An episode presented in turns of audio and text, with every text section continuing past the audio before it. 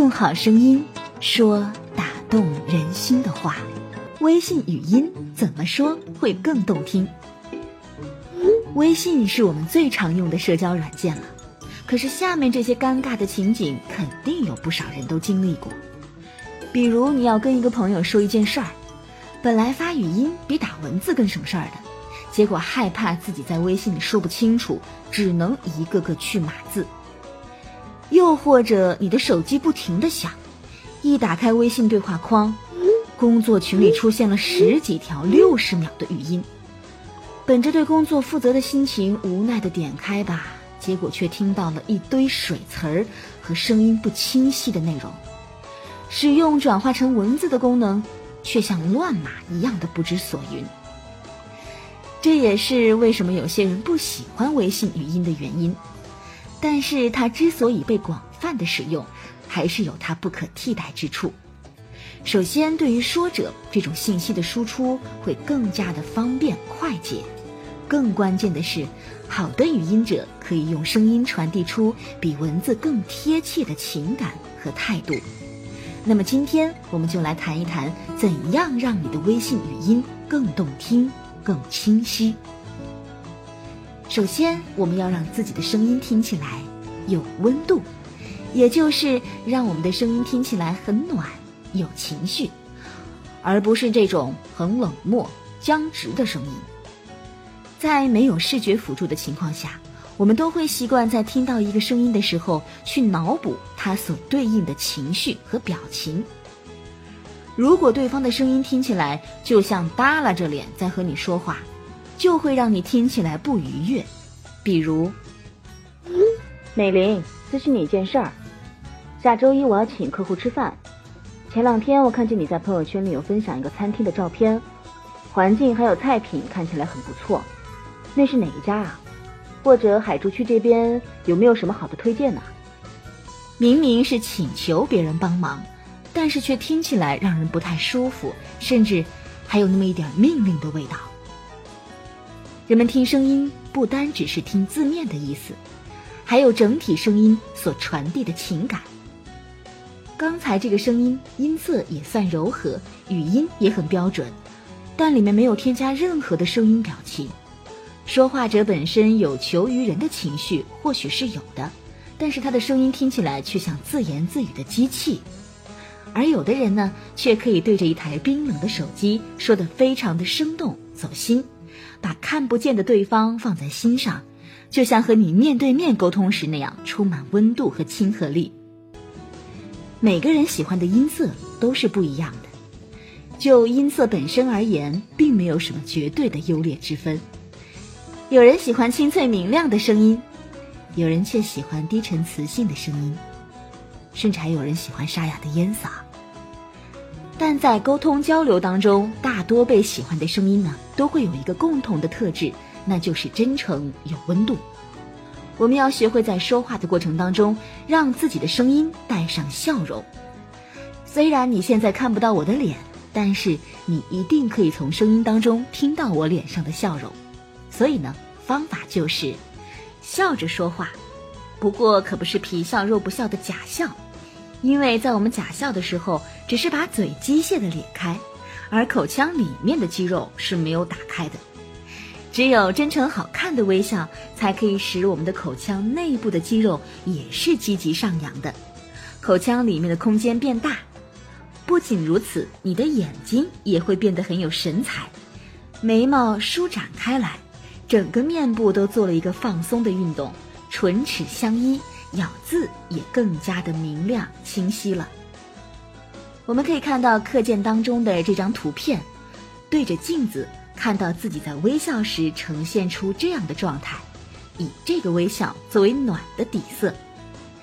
想象自己看到了一个许久没有见面的老朋友，惊喜的吸进一口气。这个时候你会觉得笑肌抬起来了，而且口腔里面的空间也打开了。整个面部里外肌肉都是向上的，跟他打个招呼，我们试试这句话。哎，是你啊？你怎么在这里啊？对比一下面无表情的声音。哎，是你啊？你怎么在这里啊？听听自己的声音，能否呈现出第一个当中那种真挚和积极？注意不要笑得僵了。我们的唇形和表情不是机械的、一成不变的，微笑只是作为一个表情基调，口腔会在说话的时候随着字音的变化灵活自如地运动着。用这样的状态试试之前的那句语音。美玲，咨询你一件事儿，下周一我要请客户吃饭。前两天我看到你的朋友圈里有分享一个餐厅的照片，环境还有菜品看起来很不错哎，那是哪一家啊？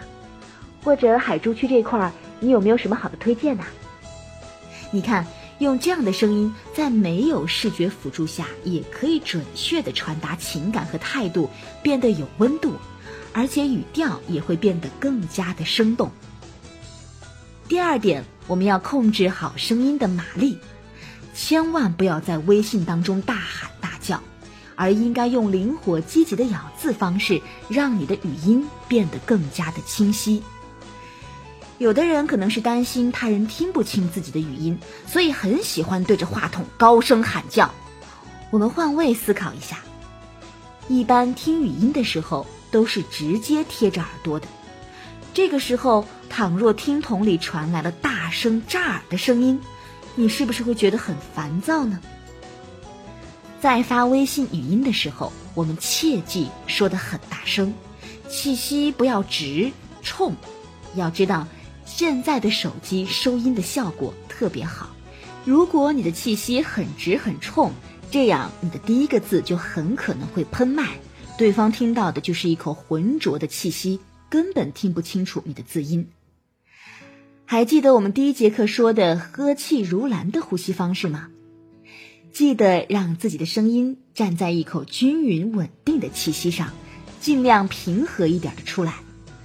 嘴巴离手机保持一定的距离，或者你可以尝试把手机竖着拿，让声音从手机的顶端发出来。但很多朋友又可能会产生新的问题了，又要让我保持距离，又不能大声的喊叫，那声音不就更听不清了吗？不知道你有没有观察过这种现象？有些人使着很大的劲儿，但说话呢，你依然听得不清楚，很吃力。而有些人的声音好像没有用什么力，但听起来却很清楚。原因在于后者的咬字器官很积极，他们的唇舌都轻巧灵活、积极有力，所以才可以用小小的音量就可以把话说得那么的清晰。声音关乎于我们的肌理，和健身运动一样，有很多运动靠的都不是蛮力，而是有技巧性的巧劲儿。说话吐字也是一样，尤其在话筒前，气息加上咬字的作用远远大于音量。我们来用两个绕口令儿来检验一下自己，了解一下自己的唇舌状态。第一个绕口令儿：八百标兵奔北坡，炮兵并排北边跑，炮兵怕把标兵碰，标兵怕碰炮兵炮。你看看能否跟着我的文本说得很顺畅、很轻松？会不会觉得绕口呢？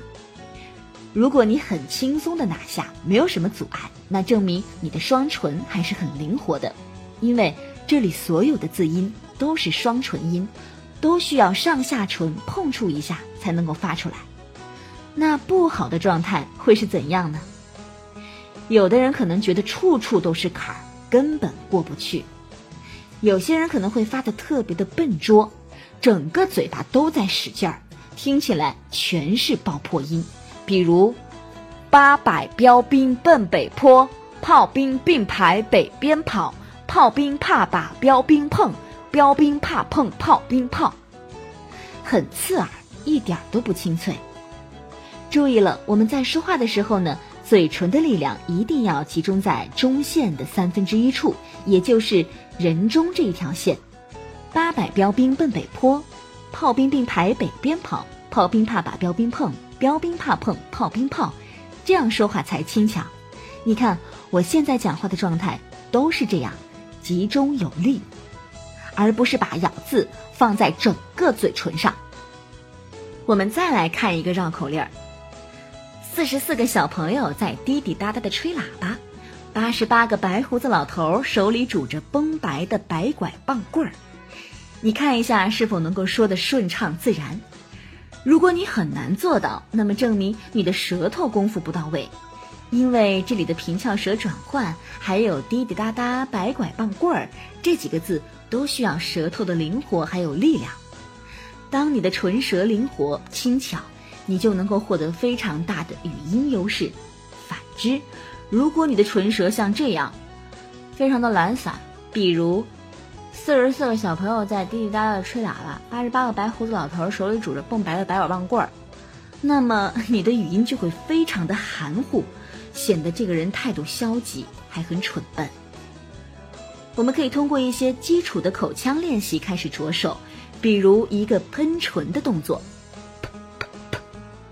双唇自然的紧闭，把力量集中在刚才所说的中线的三分之一处，可以把食指沿着自己的人中比一条线，把力量聚集在这条线上，阻住气流，突然张嘴发出的声音。这个声音轻巧又具有爆发力，而不像满嘴用力的那种。啪啪啪啪啪啪我们对比一下两个声音的区别，它可以锻炼我们双唇的集中力，让我们的声音轻巧有穿透力。习惯后，你的咬字就可以集中在这条线了。我们听过那些明明没有用什么大的力气，说话从容优雅，音量不大，但是声音呢却很有穿透力，听得一清二楚。他们用的就是这个技巧。我们再来试两个。可以让我们的舌头变得灵活的动作，